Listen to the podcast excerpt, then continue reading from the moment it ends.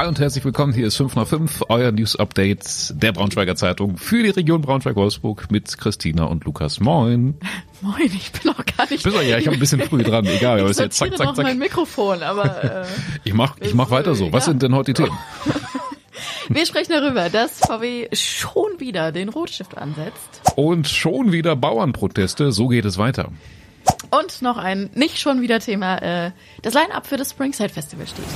Ja, womit fangen wir denn an? Vielleicht mal mit dem Blick auf unseren freundlichen Autobauer aus der Nachbarschaft. Der darf nicht fehlen, denn der Sparkurs trifft jetzt auch Tarifmitarbeiter auf eine ganz neue Art und Weise. Bisher gibt es die Möglichkeit, freie Tage sozusagen in bares Geld einfach umzuwandeln. Betonung liegt auf bisher. Also VW streicht diese Möglichkeit. Ja, ich finde das an sich eine total nette Idee. Ne? Manchmal ist ja Geld dann doch ein bisschen wichtiger als Freizeit und dann kann man sich eben entscheiden, okay, ein paar freie Tage weniger, dafür finanziell ein bisschen mehr, ein bisschen mehr auf der Gehaltsrechnung.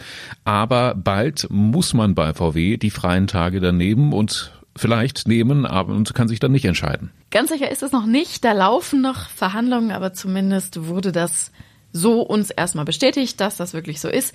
Wir müssen aber, glaube ich, noch erklären, um welche freien Tage es überhaupt geht. Das ist nämlich ja, ehrlich gesagt, einfach so ein kleines nettes Extra für Tarifbeschäftigte. Die haben bei VW die Möglichkeit, unabhängig jetzt von den Urlaubstagen, die man sowieso hat, sechs zusätzliche freie Tage zu nehmen. Da soll zum Beispiel die Betreuung von Familienangehörigen erleichtert werden. Ich glaube, auch wenn du besonders viel Schichtarbeit machst, Nachtschicht oder so, kriegst du diese Tage. Ähm, und bisher war es eben so, wer auf das Angebot verzichtet, diese freien Tage zu nehmen, der hat stattdessen dann Geld gekriegt. Ich weiß gar nicht wie viel, bisschen, mm, ja. bisschen über 1000 Euro oder so, glaube ja, ich, ne? Ja. Gut, wir können jetzt auch natürlich nicht so richtig abschätzen, wie viel Geld VW dadurch sparen kann.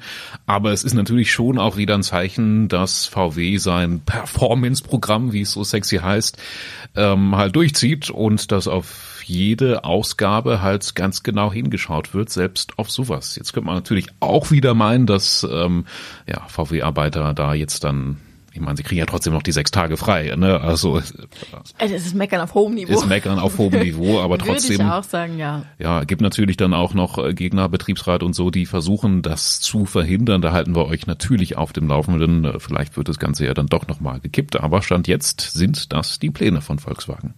So, ein Thema müssen wir nochmal auspacken hier heute, ähm, denn es gibt ein bisschen Kritik an der Kritik, die in unserer Zeitung zu lesen war. Thema äh, sind die Proteste am Wochenende gegen Rechtsextremismus. Ihr erinnert euch, 15.000 Menschen haben sich auf dem Schlossplatz in Braunschweig versammelt, um ein Zeichen zu setzen. Und ja, wir sind uns ja eigentlich auch alle ausnahmslos einig, dass das ein wichtiges Zeichen war für Demokratie, zusammen Zusammenhalt und so weiter. Aber gibt jetzt halt ähm, zwei Kleinigkeiten, die immer noch so ein bisschen aufgebauscht und, und diskutiert werden. Haben wir ja auch schon äh, drüber gesprochen. Genau, wir haben es ja schon gesagt. Also es ging hauptsächlich um ja, wie, wie nennt man das denn? So, so Sprechgesänge, mhm. die angestimmt wurden. Also einmal ganz Braunschweig hasst die AfD. Und äh, dann ging es darum, dass eben als, ich glaube, als letzte Redner ich glaube Rednerinnen, auch, ja. zwei, also es waren zwei, zwei Personen, die aber ihr Gesicht nicht gezeigt haben. Ne? Also die waren komplett vermummt. Ja. Ähm, die gehören zu einer linksradikalen Gruppe an. Ne? Das kann man auch sagen. Naja, und das wurde hinterher von manchen eben auch ein bisschen kritisch gesehen. Ne? Und man, man darf ja auch immer alles von allen Seiten beleuchten und darf auch Dinge kritisch sehen und so. Ähm, das haben wir in unserer Zeitung stattfinden lassen, kann man so sagen. Ne? Also wir haben das dann hinterher eben, ähm, es ist ja theoretisch auch die Pflicht einer Zeitung, von allen Seiten beleuchtet. Das hat vielen dann zum einen auch wieder nicht so gefallen, ne? Und dann äh, hieß es schon, ja, äh, wie rechts ist die Braunschweiger Zeitung und so weiter. Und naja, wir haben äh, dieses Thema jetzt noch einmal mit einem Demokratieforscher besprochen. Und da gibt es ein ganz interessantes Zitat. Das möchte ich vielleicht mal vorlesen. Da heißt es von Wolfgang Merkel wie folgt. Es wird versucht, einen Protest im Nachhinein zu delegitimieren, indem auf marginale Gruppen verwiesen wird, die sich angeschlossen hatten. Das war bei den Querdenkern so und zuletzt auch bei den Friedensdemonstrationen zur Ukraine und auch bei den Bauernprotesten. Da hieß es dann ja auch, die seien von Rechten gekapert worden. Zitat Ende. Es lasse sich aber eben nicht, nicht kontrollieren, wer an solchen Massenkundgebungen teilnimmt. Ne? Also es ist so ein klassisches Muster. Man schaut dann äh, hinterher drauf, Mensch, wer war da denn eigentlich dabei und wer war da dabei, der ein bisschen zweifelhaft und schwierig ist und so. Und dann nutzt man das, um diese Proteste eben hinterher so ein bisschen durch den Kakao zu ziehen und sagen, oh, oh, schaut mal, wer da mitläuft. Ich finde aber auch ganz spannend, was er dann noch sagt, ist, also er sagt im Prinzip, naja, man kann auch irgendwo die Kirche im Dorf lassen. Ähm, es wäre ja auch Schwachsinn irgendwie zu erwarten, dass bei solchen Veranstaltungen, wo wirklich mehrere Redner sind, diese Reden wirklich den Organisatoren im Wortlaut vorher vorgelegt werden und dann wird zensiert. Das wäre ja auch schon wieder absurd. Ähm, genau, also äh, Mhm. Ja, wobei er meinte dann auch diesen Gesang ganz Braunschweig oder diesen Spruch ganz Braunschweig hasst die AfD, äh, ja, kritisiert er auch als, als Aufforderung zu Intoleranz und äh, war deshalb nicht ganz so gelungen, aber man muss es eben dann auch nicht zu viel gewichten. Falls ihr euch sonst noch interessiert, was Demokratieforscher Professor Wolfgang Merkel zu diesem Thema sagt, unseren ausführlichen Bericht dazu verlinken wir euch in Wolfenbüttel. Da musste jetzt das ganze Einkaufszentrum Forum evakuiert werden, äh, wegen angebrannten Waffeln. Ja, morgens um 7.23 Uhr äh, ging in der Bäckerei im Forum wohl ein bisschen zu heiß her. Da sind Waffel Waffeln anscheinend das Frühstück der Wahl und ja, so ein Waffeleisen kann ja auch mal ordentlich dampfen. Jetzt in diesem Fall ist es aber anscheinend sogar angebrannt. Der Brandmelder hat ausgelöst, ja, und wie es in so einem Einkaufszentrum dann halt ist, muss gleich der ganze Laden evakuiert werden. Feueralarm, alle mussten raus, Feuerwehr wahrscheinlich mit einigen Wagen angerückt und ja, was die dann getan hat, ähm, beschränkt sich auf kräftiges Durchlüften und dann ging es auch schon wieder weiter. Nur es hat halt diesen Morgen morgendlichen Pendler, Schüler, Trubel getroffen. Da ist ja immer einiges los morgens. Ja, wahrscheinlich hat's die meisten so auf dem Weg zur Arbeit, Schule, mhm.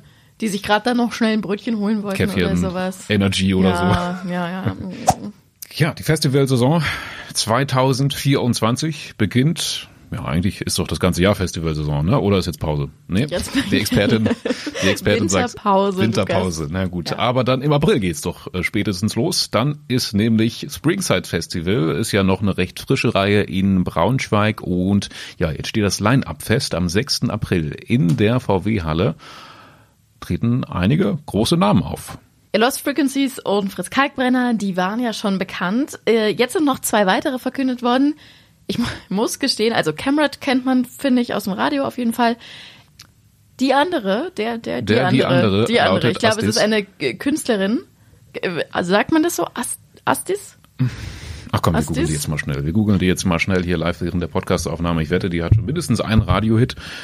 Ja, ja, Astis. ich habe das tatsächlich vorhin schon mal gegoogelt. Ja, also Wikipedia, äh. Astis, Sängerin, isländisch. Dann ist es bestimmt voll so sphärisch. So. Ja, oh.